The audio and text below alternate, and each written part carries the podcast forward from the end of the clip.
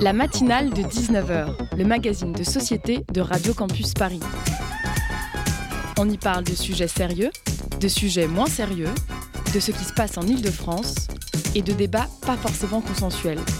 Tous les jours du lundi au jeudi sur le 93.9. L'actualité vous fait chier? Vous auriez préféré vous installer sur un banc cet après-midi plutôt que de courir vous brancher sur votre ordinateur et montrer votre tête à cette réunion en visio? Je vous dis bienvenue. Une fois n'est pas coutume, pour cet édito, nous fuyons nos responsabilités politiques et nous allons prendre le temps de nous asseoir sur ce banc. Imaginons un jardin, dans Paris, il y en a plein. Choisissons le central, votre imaginaire m'y rejoindra plus facilement. Il peut prendre le RER. E le banc se situe Jardin Nelson Mandela. Les halles sont à gauche, l'église Saint-Eustache dans notre dos et le soleil pleine face. Vous entendez quelques punks à chiens et des punks à chats aussi, de la musique. Une dame dit à sa collègue qu'elle n'espère même pas pouvoir prendre les transports demain parce que la grève, ça va être terrible. La lumière est face à nous. Elle est si vive que les silhouettes se distinguent sans détail à contre-jour. Il fait presque un peu chaud ou presque le début du contraire de froid. Pour oublier le froid, nous ouvrons un livre, ouvrons donc euh, comme ça, par hasard, Communion, de Belle Hooks, je l'adore, publié en 2002 et traduit l'année dernière en français. L'autrice a passé sa carrière de femme de lettres à interroger la place de l'affection, la pensée de l'amour dans les luttes féministes et de justice sociale. On ouvre au hasard, l'ouvrage passe 88 et on lit Le fait que les hommes utilisent le retrait émotionnel comme une arme de terrorisme psychologique n'est jamais abordé. On est au cœur de la thèse de la penseuse. Dans les tentatives de lutte pour l'égalité femmes-hommes, le masculin a parmi les nombreuses longueurs d'avance un outil peu analysé dans ses critiques, la demande affective du féminin. Bell Hooks observe les causes et conséquences de cette demande. Les critiques sociales ont relevé depuis longtemps les phénomènes de dévalorisation qui mènent le féminin vers le manque d'estime de soi, la dévalorisation et parfois même la haine complète de soi-même. Ces jugements de dévalorisation ne s'appliquent pas seulement sur le genre féminin mais aussi sur la dynamique affective elle-même. L'amour est relégué au rang de faiblesse et remplacé par des récits de pouvoir et de domination. Ces histoires de bonnes femmes, comme ont qualifié le travail de la dernière prix Nobel de littérature Annie Ernaux, ne valent ni intérêt ni énergie. La demande amoureuse a été laissée en charge au genre à qui on a appris paradoxalement à se haïr. Heureusement, le soleil éblouissant nous encourage cet après-midi à continuer notre lecture, car la succession des chapitres nous apprend à nous revaloriser dans l'esprit et dans le cœur, le féminin ou masculin, qui nous posons les questions affectives ou de communion. Le livre nous invite aussi à faire le constat que nous pouvons apprendre à aimer avec estime, respect, confiance, engagement, et ainsi sortir des récits de pouvoir et de domination qui ont été valorisés dans nos parcours. La pause au soleil se termine et nous reprenons le cours de notre émission.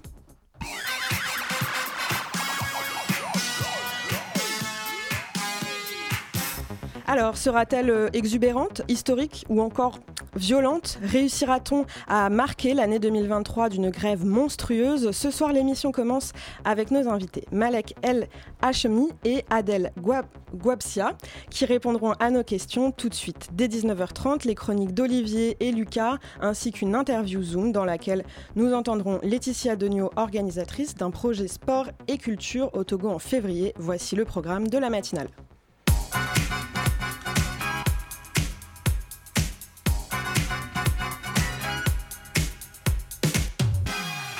Les premiers mouvements sociaux de l'année 2023, on se frotte les mains. Euh, ils portent l'espoir d'une mobilisation euh, transversale et on l'espère euh, très nombreuse. Une fois de plus initiée par les syndicats des travailleurs des transports, les manifestations de demain sont largement relayées par toutes les branches syndicales et activistes. Pour revenir sur les étapes de cette mobilisation et nous parler des événements, dans la matinale, ce soir, on reçoit donc Malek El Hachmi, élu au conseil d'administration et machiniste à la RATP. Bonsoir, monsieur. Bonsoir. À vos côtés également avec nous, euh, pardon, je retrouve votre prénom, euh, Adèle euh, Guabsia, pardon. Bonsoir. Bonsoir. vous êtes délégué syndical du RER, e donc à la RATP aussi Exactement, oui, pour le syndicat Force Ouvrière. Pour le syndicat Force Ouvrière, d'accord. Et dans quel syndicat Je ne vous ai pas demandé. Force ouvrière. Également. Très bien. Donc on est, on est plein force ouvrière dans cette interview. Emma, journaliste de la rédaction à nos côtés. salut. Bonsoir.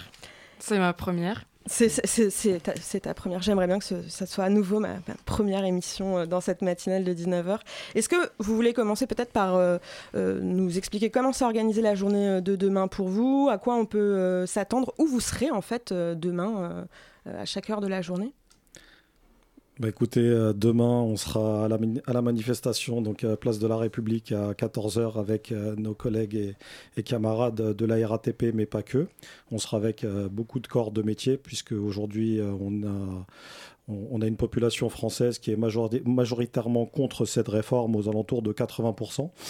Et on a un gouvernement qui souhaite à tout prix passer en force dans une réforme qui, à notre sens, est juste injuste et disproportionnée tout simplement pour, euh, pour une des principales raisons, c'est que bah, les, euh, les, les, 50-64 ans sont euh, à peu près 46% en, qui sont sans emploi, donc en inactivité. Donc pousser l'âge de la retraite avec en plus des jeunes qui, qui, doivent rentrer dans le monde du travail, c'est juste une ineptie. Quoi. Pour ma part, 5h30 sur mon centre-bus d'origine, le centre-bus de Nanterre. Et euh, tout de suite après, avec l'équipe, on se rend sur le centre-bus de, de, Béliard, Paris 18e. Et nous partirons, euh, comme l'a dit Adèle, sur euh, la manif à 14h sur République. Et pour faire un retour un peu sur l'histoire, comme nous le voyons, notre ami Macron a choisi sa date, puisqu'il a laissé passer les fêtes de Noël, parce qu'il savait que s'il la présentait début décembre, ça repartirait comme en 2019. Aujourd'hui, euh, l'ensemble des Français, euh, je dirais une grande majorité des Français, euh, s'opposent à cette contre-réforme qui, comme la retraite à point, va sauver le système. Donc sauver le système, je veux bien, mais la réforme à point n'est pas passée. On peut crier victoire, certes. Eux, ils disent que c'est parce qu'il y a eu le Covid. Oui, certainement, il y a eu le Covid, mais Delevoye n'est plus là. Ça, ça a été une victoire pour nous. Mais l'histoire euh, va continuer et, on va pouvoir vous prouver si bien sûr la jeunesse de ce pays euh, se lève. Et c'est la seule chose dont tous les gouvernements, gauche-droite, ont peur, c'est la jeunesse du pays. Parce que si la jeunesse rentre dans la danse, alors c'est votre avenir. Nous, euh, nous sommes déjà en place, nous souffrons parce que plus nous avançons vers la retraite, plus ils nous retardent notre départ. Mais vous, ils essaient de vous faire comprendre que vous n'aurez pas de retraite. ou si peu parce qu'il y a beaucoup de choses qui ne vont pas dans le pays. Et euh, j'espère que durant l'émission, nous pourrons revenir là-dessus. Alors, vous l'avez très justement euh, rappelé, le, les calendriers de proposition des, lois, euh, on a quand même bien l'impression qu'ils sont assez réfléchis, notamment quel, lien vous faites notamment avec les, grèves qui ont eu lieu dans les syndicats de la SNCF en décembre et, juste, et, ce levier qu'il y avait juste avant Noël Est-ce qu'il y a une continuité dans vos mobilisations? Pas, spécialement, parce qu'en fait, euh, à la SNCF, les, gens se, battaient sur euh, une reconnaissance salariale et des conditions de travail. Mais on sent bien que dans le pays, il y a un ras-le-bol général. Euh, l'inflation y est pour beaucoup. Et en fait, le fait que les salaires ne suivent pas l'inflation, automatiquement, ça crée une, paupérisation de la population, et notamment des plus précaires, les jeunes et certains retraités qui vivent avec des pensions vraiment très basses.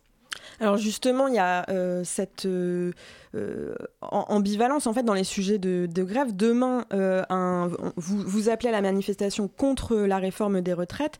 Est-ce qu'un certain nombre de personnes qui suivront la manifestation viennent aussi pour, comme vous l'avez dit, la pression mise sur les salaires ou sur la précarité, ou tout simplement pour montrer son désaccord avec les décisions et l'attitude du gouvernement? Moi, je pense que la journée de demain, ce n'est pas un fourre-tout. La mobilisation de demain va être euh, essentiellement euh, contre la, réforme euh, présentée par Elisabeth Borne, qui se dit issue du Parti socialiste. Ça me fait bien rire. donc, les gens vont être là pour ça demain. et justement, il faut que l'ensemble des Français prennent conscience comme je l'ai entendu sur les plateaux euh, des diverses chaînes qui sont pro-Macron, que les régimes spéciaux ne font que, défendre leurs précarés. Or, en 2019 euh, et début 2020, l'ensemble des salariés de la SNCF et de la RATP et de tous ceux qui ont perdu du salaire pour pouvoir contrecarrer euh, la réforme à point, on l'a fait pour l'ensemble des Français. Elle ne s'est pas appliquée à l'ensemble des Français. Elle ne s'est pas appliquée à la jeunesse française. Et euh, on y a perdu deux mois de salaire. Et j'ai les preuves me concernant. C'est mes bulletins de pointage, mes bulletins de salaire. J'ai pas fait semblant. Et il est hors de question de laisser les journalistes pro-Macron raconter que, encore une fois, les régimes spéciaux sont là que pour défendre leur intérêt. C'est pas vrai. Cette réforme, si elle est appliquée, elle va être appliquée à mes enfants, elle va être appliquée à mes amis, elle va être appliquée à mes collègues, elle va être appliquée aux gens du privé comme du, du, public. Il faut arrêter de raconter des bêtises. Et euh, le ras-le-bol, il est général. Le ras-le-bol, euh, on sort d'une crise où on a eu euh, la, réforme à point. Tout de suite après, il y a eu la crise sanitaire. Le quoi qu'il en coûte de Macron a quand même coûté entre 200 et 240 milliards de dettes sur l'ensemble des générations à venir. Lorsqu'on voit l'énormité et qu'il y a des milliards qui dorment et qu'on peut aller chercher pour sauver notre régime de retraite parce qu'ils disent qu'il est en péril. Or, il ne l'est pas. Tout ce qu'ils veulent faire, c'est nous allonger l'âge de départ pour s'aligner sur l'ensemble des autres pays européens. Mais la France, ça reste, ça reste un pays euh, qui ne ressemble pas aux autres. On, a un régime social qui, est jalousé par l'ensemble des autres salariés européens. Euh, on a les moyens en France on a des, milliardaires qui ne sont pas taxés. Les, plus grandes fortunes se sont super euh, ont obtenu des richesses incroyables pendant ces décennies. Il est impossible qu'on puisse taper que sur les salariés. Et en plus de ça, quand tu, tu parlais tout à l'heure hein, il y a aussi euh, la différence euh, entre le salaire d'un homme et d'une femme en France. Il serait juste de pouvoir aligner femmes et hommes sur le même salaire. Les métiers les métiers où on utilise des gens sur des, des, emplois euh, à temps partiel sont, sont nombreux. Euh, qui dit temps partiel dit petit salaire, qui dit petit salaire dit, dit petite retraite.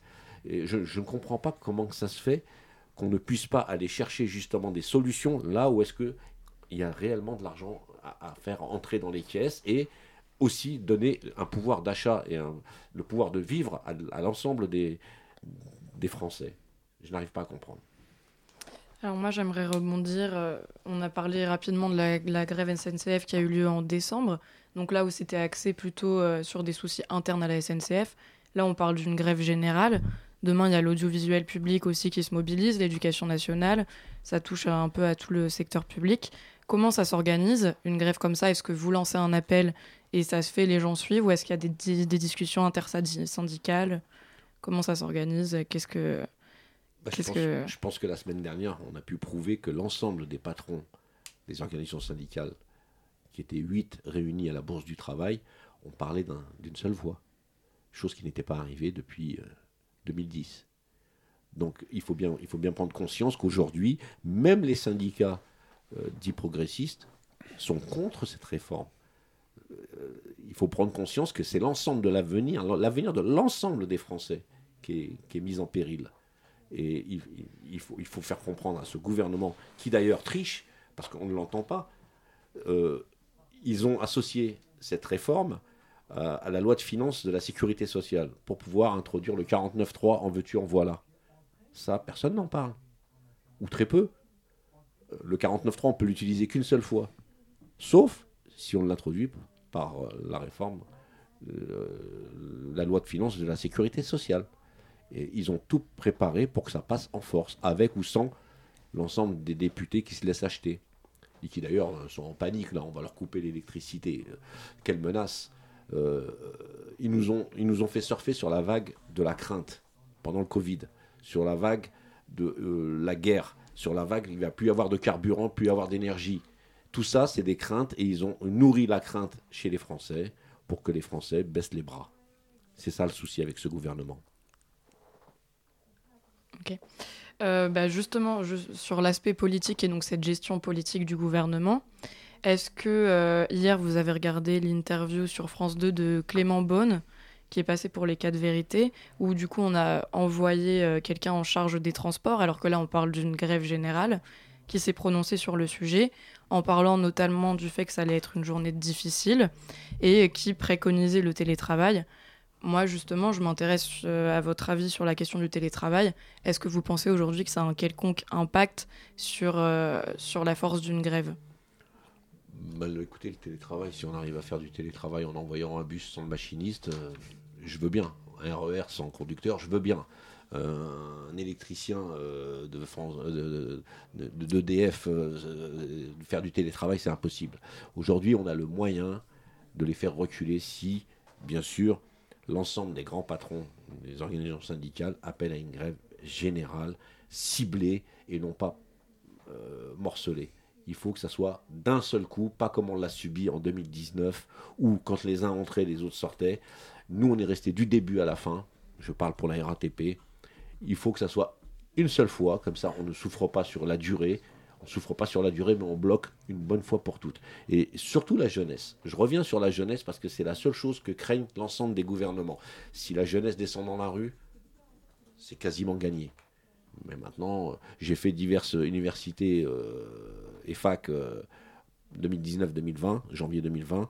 Et euh, les gens, ils doivent se motiver, c'est leur avenir. C'est leur avenir. C'est celui de nos enfants, c'est celui de, l'ensemble des générations à venir. Ce système est jalousé, ce système fonctionne très bien. Jusqu'à présent, il n'était pas déficitaire. Il n'arrête pas d'arriver avec des idées comme quoi, ça y est, c'est mort, il n'y a plus d'argent dans les caisses mais le quoi qu'il en coûte a, a, quand même coûté entre 200 et 240 milliards. Hein, donc ça, ils savent trouver. Donc c'est pour ça, je, je vous dis, il y a une seule solution, c'est qu'il y a un blocage total. Mais un blocage total dans tous les corps de métier. On revient sur ces idées de grève générale et de jeunesse tout de suite après une pause musicale.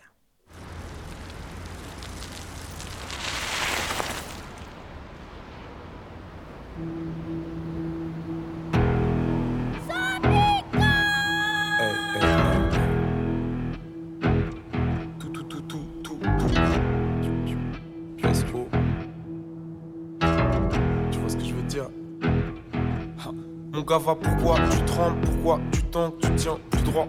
Je dois capter des gens dans la soirée, écrit sur mon emploi du temps.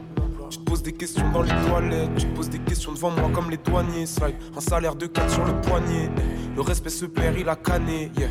Je suis très calme en général de guerre la journée ou très tard, je sais.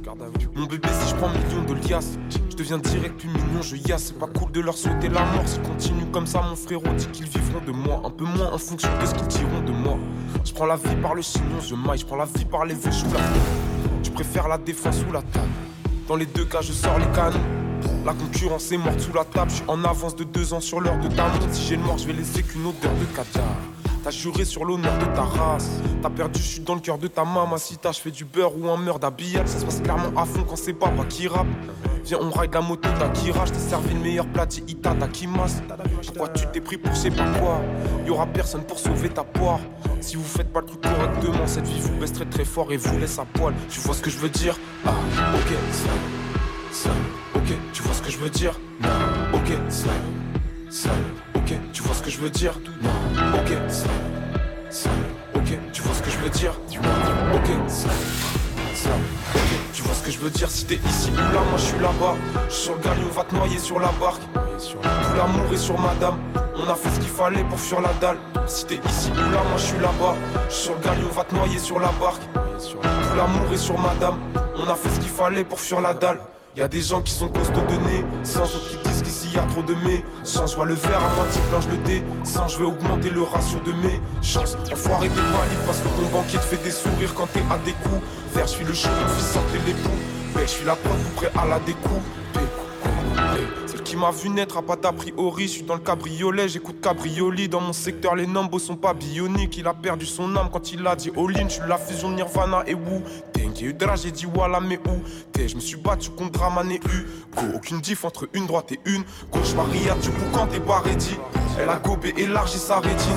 Pour un X ou un Wiko, ça rédit. Les petits sont très du père, c'est pas internet qui ira les éduquer. J'ai ramassé du pèse, mais j'ai laissé du terre. Je suis insolent, je vais goûter du texte, je m'inscris au main event. T'es dégoûté, tu perds ma guitare, c'est un fusil, un RPG. J'ai pris un Uzi au RTV. Préviens tes cousines, ramène toutes tes fesses. Mon album va déclencher la haine. Tes frères, ma guitare, c'est un fusil, un RPG. J'ai pris un Uzi au RDV. Préviens tes cousines, ramène tes fesses. Mon album va déclencher la haine des frères. Ok, tu vois ce que je veux dire? Je veux dire?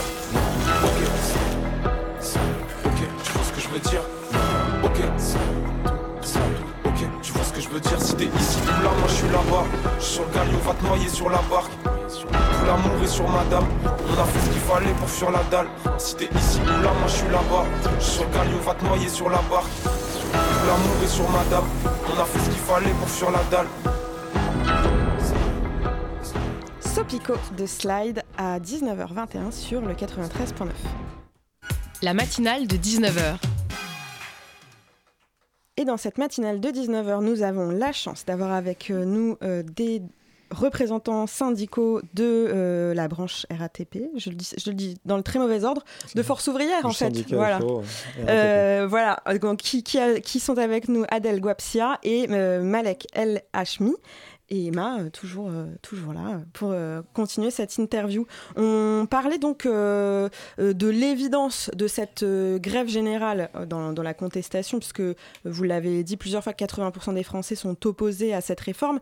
Mais concrètement, comment ça se passe, vous, dans votre quotidien de syndiqué, pour mobiliser les personnes, soutenir les personnes qui ont envie de faire la grève, éventuellement motiver les personnes qui n'en ont pas envie, les rassurer peut-être, et puis euh, comment ça se passe tout à coup quand, euh, dans une grève générale, vous rencontrez euh, des corps de métier ou des syndicats avec lesquels vous n'avez pas l'habitude de, collaborer ou de lutter? Quelle, organisation s'est déroulée ces derniers jours? Bah Écoutez, pour nous, c'est assez simple. Hein. avec les, collègues, on échange. Je pense qu'on a tous les, mêmes problématiques. On n'a pas envie de, passer de, de, 64 ans au cimetière direct. On sait très bien que l'espérance de vie en bonne santé est aux alentours de, de 63 ans. Donc euh, c'est vrai que euh, comme on pourrait avoir des discussions euh, intrafamiliales ou, ou avec des amis, avec les collègues, c'est pareil. On passe pas mal de temps au travail, on a tous les mêmes préoccupations. On pense surtout à, nos enfants aux jeunes, ben, on a des familles, hein, neveux et nièces, et on n'a pas envie qu'ils soient happés par le travail. C'est-à-dire du travail, il y en a assez pour tout le monde et on devrait en donner à la jeunesse. Et c'est justement en partant plus tôt que l'espérance de vie s'est allongée en France. Ensuite, concernant les manifestations, nous, on n'a aucun grief contre aucun syndicat. On a vraiment une unité qui est, totale et indéfectible. Et de toute manière, pour combattre cette réforme Borne-Macron, il va falloir qu'on y aille tous ensemble, au-delà des clivages ou au-delà des entreprises ou, des types de métiers. C'est-à-dire que tout le monde est concerné, euh, du maçon à, l'aide-soignante en EHPAD, en passant par euh, le, professeur des écoles ou, euh, ou les boueurs c'est je vois pas grand monde euh, qui, puisse avoir une carrière complète à 64 ans parce que c'est de ça qu'on parle, sachant que euh, à partir de 50-55 ans en France, euh, le taux d'emploi des seniors, mais il est vraiment très bas. Donc si c'est pour envoyer les gens à la casse chômage avec la réforme chômage qui vient de passer et qui précarise encore plus les, les plus démunis de ce pays, ça va être très compliqué. Mais en tous les cas, l'unité est là. Nous, on a confiance dans, on a confiance en nos forces et on est prêt à combattre ce gouvernement et à le faire tomber s'il le faut. C'est-à-dire qu'aujourd'hui, euh, l'effort qu'on fait dans, le travail, on va pas le faire à vidam aeternam pour des entreprises qui, qui, gavent leurs actionnaires comme jamais. Ce qu'il faut savoir, c'est que euh, entre euh, mars 2020 et octobre 2021, les, les, 40 milliardaires français ont vu leur, leur richesse augmenter de 86% pour passer à 256 milliards. 236 milliards, pardon. Et euh, quand on voit qu'il y a juste un trou, un petit trou de 12 milliards, bah, à un moment, il faut savoir euh, faire participer euh, bah, ceux qui profitent le plus des crises. Donc, les grandes entreprises, les gros patrons et, les milliardaires qui. On n'a pas besoin d'avoir de telles richesses pour vivre en France aujourd'hui. Donc, il faut savoir partager et participer au pot. donc moi j'entends dans votre message que vous avez vraiment une foi quand même en tout le mouvement que vous créez et le lien euh, qui, qui, soude tous ceux qui croient euh, en votre combat. J'entends quand même aussi euh, un appel à la jeunesse qu'on a entendu en début d'émission.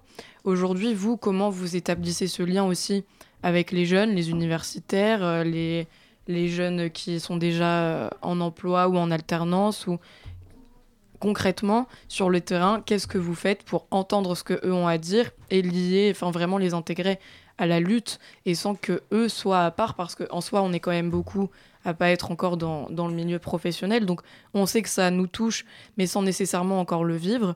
Donc aujourd'hui oui vous sur euh, sur quel moyen d'action vous tirez pour que vraiment ce soit conscientisé au niveau euh, au niveau des jeunes? Écoutez si je peux intervenir déjà pour remettre juste une, chose à, à sa place. Ce mouvement c'est pas nous qui l'avons créé cette force c'est pas nous qui l'avons créé. C'est monsieur Macron qui l'a cherché.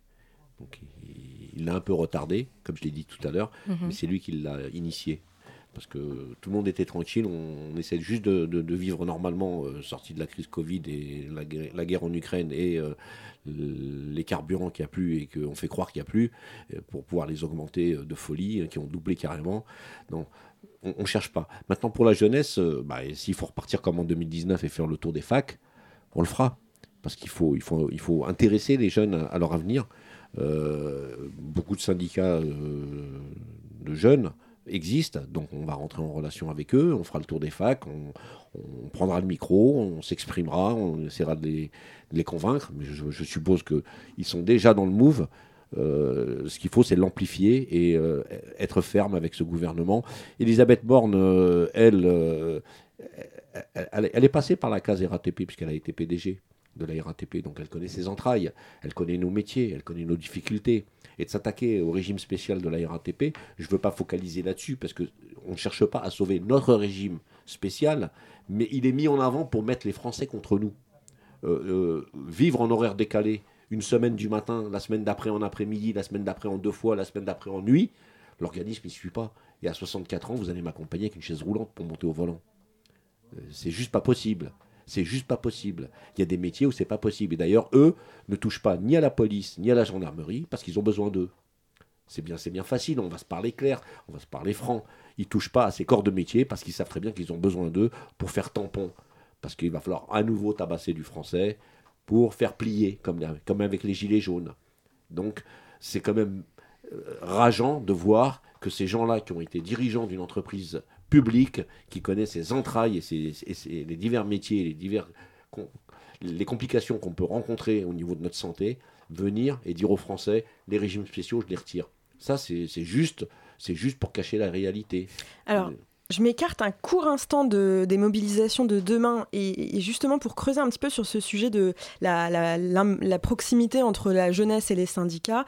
euh, vous, vous deux, dans votre parcours professionnel, dans vos étapes professionnelles, quand est-ce que vous en êtes arrivé à, vous syndiquer quelle a été la motivation ou la rencontre qui a fait que... euh, Bah écoutez, ça vient naturellement.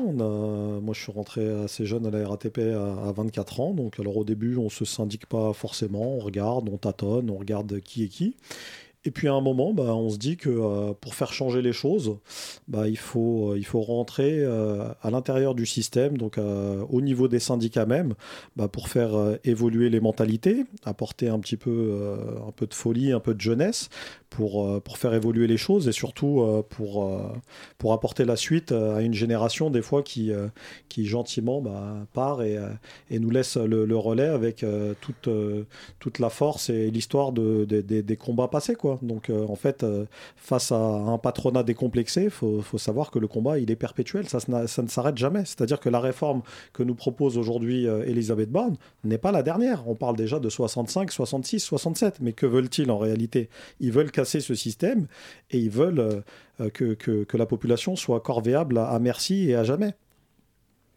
sur cette question d'affection dans, votre dans votre implication syndicale, Malak Al- Hashmi. J'ai commencé euh, le syndicalisme dans une, euh, dans une boîte privée.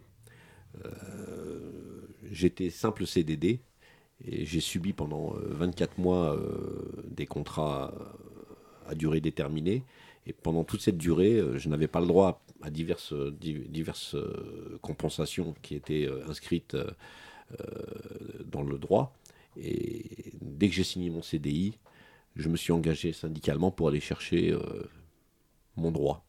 Et c'est comme ça que je me suis investi et, et j'ai obtenu gain de cause euh, devant les tribunaux face à l'entreprise que j'ai quittée aussitôt pour rentrer à la RATP en 2000. Voilà.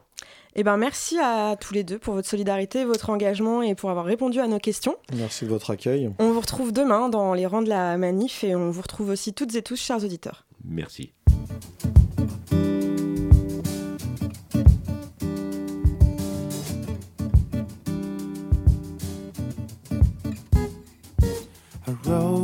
Is a rose, and was always a rose.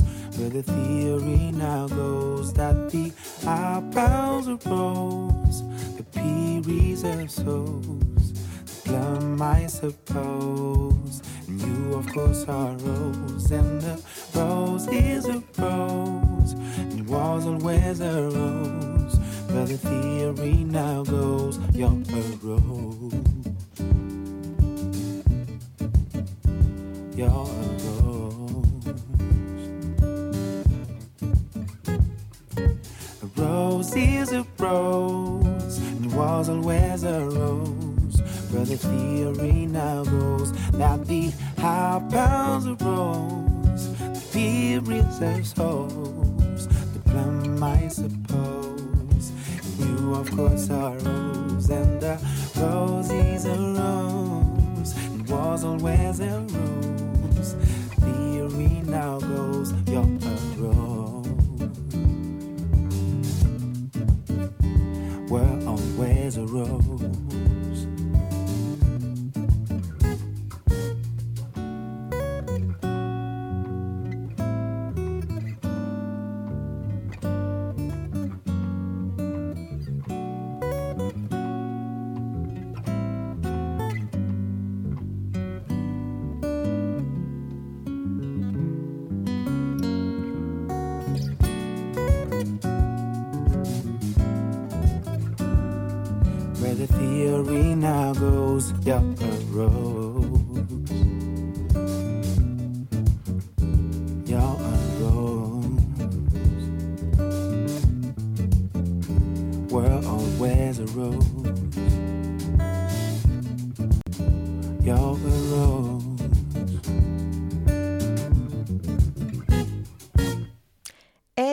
De Ben l'Oncle Sol qui chantait justement ce même morceau jeudi dernier dans la matinale de 19h que vous écoutez tout de suite jeudi présent le 18 janvier à 19h33. Dans la nuit du 1er septembre 1983, le Boeing de la Korean Airlines vol CAL numéro 007 s'abîme en mer, touché par un missile.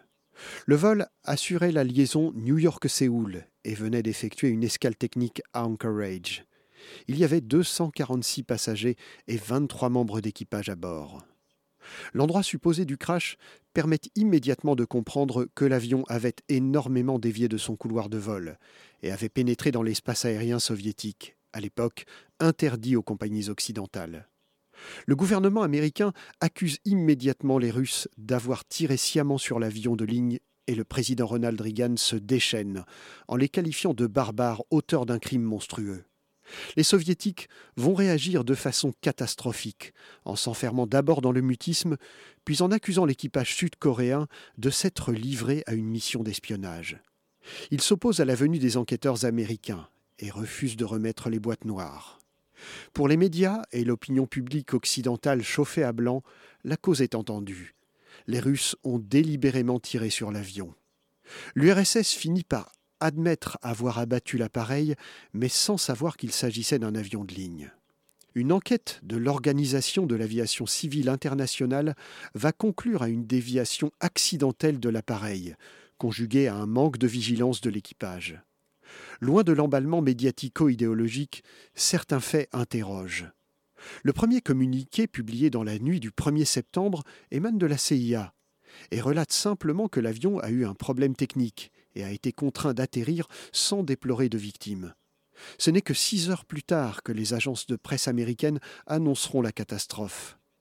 Le Boeing n'a pas dévié de sa route de quelques kilomètres, mais d'une bonne centaine de kilomètres. Malgré les nombreux indicateurs de vol, le commandant Shin Byun-ying, un pilote très expérimenté, et son copilote n'auraient rien remarqué. De même, les balises terrestres situées autour de l'espace aérien soviétique ne signalent pas la perte de contact avec l'avion sud-coréen. On finit par apprendre également que l'équipage qui pilotait l'avion durant la première partie du trajet avait signalé un problème d'indicateur de vol lors de l'escale à Anchorage. Problème qui à lui seul ne peut expliquer la déviation de l'appareil. Les avions possèdent de nombreux indicateurs de position. L'escale technique, censée permettre simplement le ravitaillement en kérosène, a duré 40 minutes de plus que prévu, sans que l'on en connaisse réellement la raison. Les mois et les années qui vont suivre seront riches en informations assez troublantes autour de cette histoire. L'armée américaine va finir par reconnaître que volait sur zone un de leurs Boeing RC-135, un avion bourré d'électronique et assurant une surveillance aérienne. Ce Boeing n'aurait pas remarqué la route déviante de l'avion de ligne ou ne l'a pas signalé. En 1991, après l'effondrement de l'URSS, la parole est pour un temps un peu plus libre. Gennady Osipovitch, le pilote censé avoir abattu le Boeing sud-coréen, fait des déclarations stupéfiantes. Il décrit que cette nuit-là, son commandement lui a ordonné de prendre l'air de toute urgence et lui a désigné une cible à abattre. Puis on lui a finalement ordonné de contraindre l'avion intrus à atterrir. Osipovitch déclare alors avoir observé toutes les procédures pour signaler à l'avion qu'il devait se poser. Mais ce dernier n'aurait pas obtempéré. Pire, il aurait ralenti pour forcer le Sukhoi à décrocher. Une manœuvre de fuite, donc. C'est seulement à ce moment qu'Osipovitch aurait abattu l'avion. Il précise qu'il n'a pas reconnu l'appareil sur lequel il a tiré. Or, la silhouette d'un Boeing 747 est parfaitement identifiable. Mais Osipovitch poursuit en racontant que quelques secondes après, il a été rejoint en vol par un autre Sukhoi et que son pilote, très excité, lui aurait décrit une véritable bataille aérienne se déroulant au-dessus de la mer d'Okhotsk. On apprendra plus tard qu'à cette époque, les Américains se livraient à de régulières incursions dans l'espace aérien de cette région, où les Soviétiques avaient concentré un important arsenal militaire, notamment dans la base militaire sous-marine de Petropavlovsk. L'aviation américaine violait très régulièrement l'espace aérien soviétique afin d'y tester les capacités de réaction de l'armée russe. Il y avait une véritable guerre des nerfs. Michel Brun et John Keppel vont mener une enquête approfondie qui va corroborer la présence sur zone d'autres appareils et d'une bataille aérienne. Des débris d'avions non identifiés vont être retrouvés en mer. En mer, justement. Michel Brun affirme que des débris du Boeing sud-coréen ont été retrouvés au nord d'Hongshu, c'est-à-dire en territoire japonais et non soviétique. Les courants marins n'auraient pas pu les déplacer dans ce sens. Il faut préciser qu'à l'époque de la catastrophe, les fouilles en mer ont été abandonnées assez rapidement. Keppel et Brun affirment aussi que deux navires de l'armée américaine étaient présents en mer d'Okhotsk cette nuit-là. Le scénario qu'ils proposent est terrifiant. Le vol CAL 007 aurait pu être utilisé comme un leurre pour tester la réaction soviétique qui, cette nuit-là, aurait été très violente et aurait surpris les Américains. Si un affrontement a bien eu lieu en mer d'Okhotsk, il est évident que toutes les bases américaines de la région étaient en alerte. Serait-il possible que le Boeing sud-coréen n'ait pas été abattu par les Russes et que lors de sa sortie de l'espace aérien soviétique, il a été pris par l'armée américaine pour un avion russe en mission de représailles et aurait été abattu sans sommation? Merci Olivier qui nous parle des catastrophes de vol et des zones d'ombre dans la chronique historique de la matinale de 19h. Le Zoom dans la matinale de 19h. 19h39 sur Radio Campus Paris. Je me tourne vers Marie qui présente le Zoom de ce soir. Bonsoir. Salut Marie. Alors oui, donc il y a un projet de solidarité internationale qui est organisé euh, au mois de février donc euh, au Togo. Donc c'est euh, neuf étudiantes qui ont pour objectif de développer la culture sportive donc dans le village d'Agrippa Totsi, j'espère que je le prononce bien. Et donc pour en parler, on est avec Laetitia Degnaud et Lilou Ambras qui sont étudiantes en STAPS. bonsoir. bonsoir. Bonsoir. Alors là, concrètement, à un mois, enfin même pas un mois de, de partir, ça se passe comment? Là, vous en êtes tout dans vos préparations? Euh, bah, Finalement, on parle la semaine prochaine. Euh, une semaine et un jour. Donc c'est un scoop en direct sur Radio Campus Paris. la date a été avancée d'un mois. C'est ça, là, ça est vraiment très proche. On est sur les derniers préparatifs, donc là, c'est euh, c'est le rush. Ok, donc là, c'est les derniers. C'est quoi les derniers préparatifs justement? Là, on, on, bosse du coup sur les derniers préparatifs des maquettes, parce que du coup, là-bas, on va ramener des maquettes pédagogiques pour faire un échange sportif avec des animateurs qui sont là-bas. Du coup, on prépare un peu les derniers, euh, les derniers détails de ça. Et euh, puis après, c'est euh, finir de rassembler tous les médicaments, toutes les affaires qu'on doit amener, aussi le matériel sportif qu'on amène là-bas, des choses comme ça. Donc là, vous êtes neuf à partir. L'année dernière, donc en février 2022, il y a sept étudiants aussi de la faculté de STAPS qui sont partis. Donc il me semble que c'est que des membres du BDE, si je ne me trompe pas. C'est ça, que des membres du BDE normalement et donc euh, voilà, qui sont déjà partis de, au Togo dans le but de réaliser un projet de solidarité internationale. Donc euh, comment ça s'est passé? Est-ce que c'était la suite logique d'y retourner? Euh, oui, finalement, en fait, ils nous ont fait un retour sur eux, ce qui s'est passé, ce qu'ils ont pu faire, etc. Et ils ont vraiment identifié d'autres problématiques que nous, avec nos compétences et nos connaissances, on pouvait aussi apporter quelque chose. Du coup, bah, on s'est dit que autant euh, bah, continuer ce projet-là et apporter bah, autre chose que eux ils ont apporté et aussi continuer ce qu'ils ont fait là-bas. Donc, c'était aussi le, but euh, de continuer et permettre un vrai développement après, eux, autonomes de leur part euh, au village euh, où on intervient. Donc en amont du départ, est-ce que, enfin, du coup j'imagine qu'il a été fait aussi par ces, sept étudiants donc l'année dernière, mais est-ce qu'il y a un gros travail de recherche, des études de cas un petit peu sur, bah, sur le, village d'Agripatodi, enfin comment ça se passe en fait? Du coup là-bas on est en contact avec une ONG euh, c'est l'ONG Waves. Et du coup, euh, avec les, bah, les personnes qui sont déjà là-bas, on a, des informations sur euh, comment ça se passe, les besoins qu'ils ont, comment est aussi le terrain, les choses qui ont été construites, leur état, l'état aussi du matériel qu'ils avaient amené pour savoir ce qu'on peut amener. Et du coup, c'est grâce à eux qu'on a toutes les informations et qu'on peut adapter un peu notre projet. Donc en fait, les objectifs, donc c'est d'apporter des outils et des méthodes pour la construction de séances sportives en volet, basket et ultimate. Il euh, n'y a pas ces outils? Enfin, euh, comment ça Enfin, pourquoi? Il y a vraiment une nécessité d'amener ce matériel et ces, ces méthodes-là? En fait, euh, c'est surtout aussi que c'est des sports qui pratiquent pas du tout et qui connaissent pas. Donc en fait, le fait d'apporter aussi on va dire, une base de petite formation au niveau du règlement, euh, des bases techniques et tactiques en fait sur chaque sport, ça paraît essentiel parce que forcément, si on apprend un total nouveau sport, bah on va pas forcément connaître euh, quelque chose. Et après, c'est aussi faire un échange un peu culturel sur eux, comment ils enseignent et ils pratiquent le sport sur place, et nous comment on le fait et bah voir euh, si eux ils peuvent rajouter des choses dans leur méthode et limite si nous quand on reviendra en France bah si on peut pas rajouter aussi parce qu'on enseigne le sport euh, avec euh, notre filière donc à voir aussi si ça nous permettra pas aussi d'apporter quelque chose dans nos enseignements. Oui, donc c'est un échange, en fait, c'est pas uniquement vous qui apportez votre, votre savoir, en fait, c'est vraiment un échange entre les deux. Oui, voilà, exactement. Le but, c'est vraiment pas d'arriver et d'imposer notre vision des choses. On sait très bien que bah, ça se fait complètement différemment là-bas et que bah, nous ici, euh, pareil, c'est une vision des choses qui est différente. Du coup, le but, c'est de, bah, de voir ce qu'ils font, de, voir, euh, de leur montrer un peu nous comment on fait, et puis d'adapter avec les situations en leur montrant comment on peut pratiquer euh, des sports du coup qu'ils connaissent pas aussi. Et, et, par rapport à la pratique, on, dans l'équipe, du coup, on a une majorité de filles. Il y a quatre garçons et cinq filles, si je ne me trompe pas. Et du coup, euh, montrer aussi aux filles là-bas qui n'ont pas forcément accès à la pratique, euh, même qui n'ont pas euh, souvent accès à la pratique bah, des sports hors scolaire, leur montrer grâce à notre exemple que bah, c'est possible et qu'elles peuvent aussi venir avec nous jouer et voilà.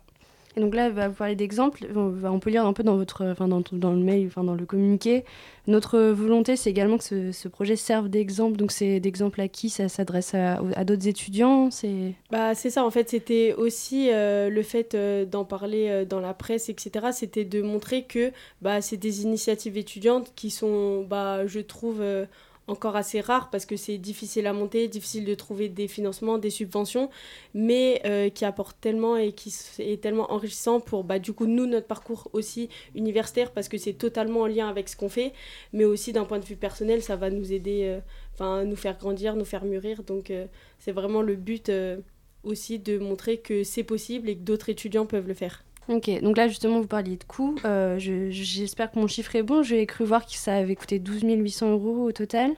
Euh, comment ça s'est passé pour les, financements, les subventions, tout ça? Euh, du coup, niveau financement, le budget varie en fait en fonction de comment on s'adapte. Donc, euh, nous, déjà, en fait, le plus gros sur place, ça va être la construction d'un terrain de basket. Et si on peut apporter d'autres financements, ça va être aussi la construction d'un terrain de beach volley qui vont vraiment être un apport euh, financier conséquent. Après, ça va être bah, tout ce qui est les billets d'avion, nous, l'apport euh, bah, des vaccins, l'apport des médicaments, etc. Après, du coup, comment on a financé ça? Pour l'instant, on a donné une grosse partie, nous, de nos économies parce qu'on n'a pas réussi à récolter assez d'argent. Euh, mais sinon, ça va être une subvention de l'Université Paris-Saclay. On a aussi euh, bah, ma ville, Bretigny-sur-Orge, qui a donné euh, un coup de pouce. de 2000 euros. Donc, en fait, petit à petit, avec différentes subventions, on a réussi à, à récolter, je pense, jusqu'à 7000 euros. Et du coup, bah, là, on est en train d'essayer de finir en répondant à d'autres appels à projets. On a lancé une cagnotte. enfin, on vend des crêpes. on, essaye de trouver des solutions un peu de dernière minute pour réussir à, combler les derniers fonds à, récolter. Quoi. Et donc, du coup, ça va être aussi un travail post, post-voyage qui va, qui va continuer, quoi, c'est ça? Oui, c'est ça. Du coup, on va continuer en rentrant à continuer bah, à répondre à d'autres appels à projets, des choses comme ça pour bah, finir de, de, rembourser tout ça. Quoi. Donc je répète, vous êtes neuf euh, étudiants et étudiantes. L'équipe, elle a été constituée en juin, il me semble? Euh, comment on réalise un projet comme ça en bah, du coup, moins d'un an? Euh, bah du coup déjà l'équipe d'avant nous a énormément facilité le travail. Après eux ils l'ont aussi construit en un an donc c'était des machines. Mais du coup on avait déjà les contacts sur place on avait la situation déjà établie sur place. Du coup ça nous a vraiment favorisé le travail euh, après, l'équipe, elle est construite euh, avec des personnes du B2 Stab Sorcé et on est des personnes formées qui sont habituées à faire des gestions de projets, euh, à organiser des projets, à faire des financements, etc., des dossiers de subvention. Du coup, finalement, c'était déjà dans nos compétences et bah, c'est juste en parler de nos études et on fait ça un maximum et on s'organise comme on peut. Quoi. Donc, en parallèle de vos études, ce projet-là, est-ce que c'est tous les étudiants enfin, du BDE par exemple qui doivent le faire ou c'est vraiment c'est, c'est un choix, c'était une volonté de votre part? Non, vraiment pas. C'était vraiment les plus motivés. En fait, c'est ceux qui se sont montrés motivés dès le début et qui, qui ont répondu présent. Et en fait, c'est bah, voilà, avec, euh, avec ceux-là qu'on a monté l'équipe. Et c'est un, c'est un projet que vous, que vous pensez qui va continuer à perdurer au fil des années ou, ou pas? l'objectif du coup c'est bah, de, le faire perdurer et de le pérenniser. Là déjà euh, l'année dernière, bah, on, on reconduit celui de l'année dernière. Et après on va voir en fonction de ce qu'on a le temps de, de faire là-bas et de où on en est. S'il y a encore euh, d'autres choses qu'on n'a pas eu le temps, qu'on ne sent pas avoir finalisé la mission, bah, l'année prochaine peut-être qu'ils retourneront pour les mêmes euh, raisons au même endroit et peut-être qu'au final un autre village aura plus besoin d'aide ou quelque chose comme ça. Donc c'est un projet qui tend à évoluer mais, euh, mais je pense qu'il y a toujours des choses à faire. J'imagine que vous avez hâte Très hâte. Comment vous voyez votre semaine Enfin, combien de temps vous restez sur place? On reste euh, trois semaines et demie. Et comment vous voyez euh, votre séjour sur place? Les premières choses à faire? Franchement, c'est difficile à imaginer parce que rien que, le, tout, est, tout va être différent. Enfin, moi, je pense que tout va être vraiment différent, une autre façon de faire. Du coup, on a vraiment super hâte et euh, bah, on va arriver déjà en espérant que toutes les valises vont arriver à temps et qu'on va rien perdre. Personne va tomber malade ou quelque chose comme ça. Et après, euh, je pense qu'une fois qu'on sera là-bas, on pourra vraiment se rendre compte parce que c'est difficile à imaginer pour l'instant. On a juste vu genre, les photos qui ont déjà été prises ou des choses comme ça. Et comment on vous retrouve euh, pour participer éventuellement à la cagnotte? Euh, ça, ça sera directement sur euh, le Instagram du B2 Stab Sorcé. Donc c'est B2 Stab Sorcé sur Instagram et il y a un lien directement vers la cagnotte. Est-ce qu'on pourra suivre euh, au fil de, ces trois semaines vos, aventures, un peu tout le déroulé de, ce qui va se passer? Il y aura des stories qui seront postées pour un peu bah, raconter nous ce qu'on vit sur place et bah, du coup l'évolution du terrain de basket, les séances sportives qu'on va mettre en place et les différents échanges avec les animateurs. Super, bah, on vous souhaite donc un bon voyage. Euh, Lilou euh, embrasse et Laetitia de New. Merci Marie euh, pour ce zoom et l'émission continue après la musique.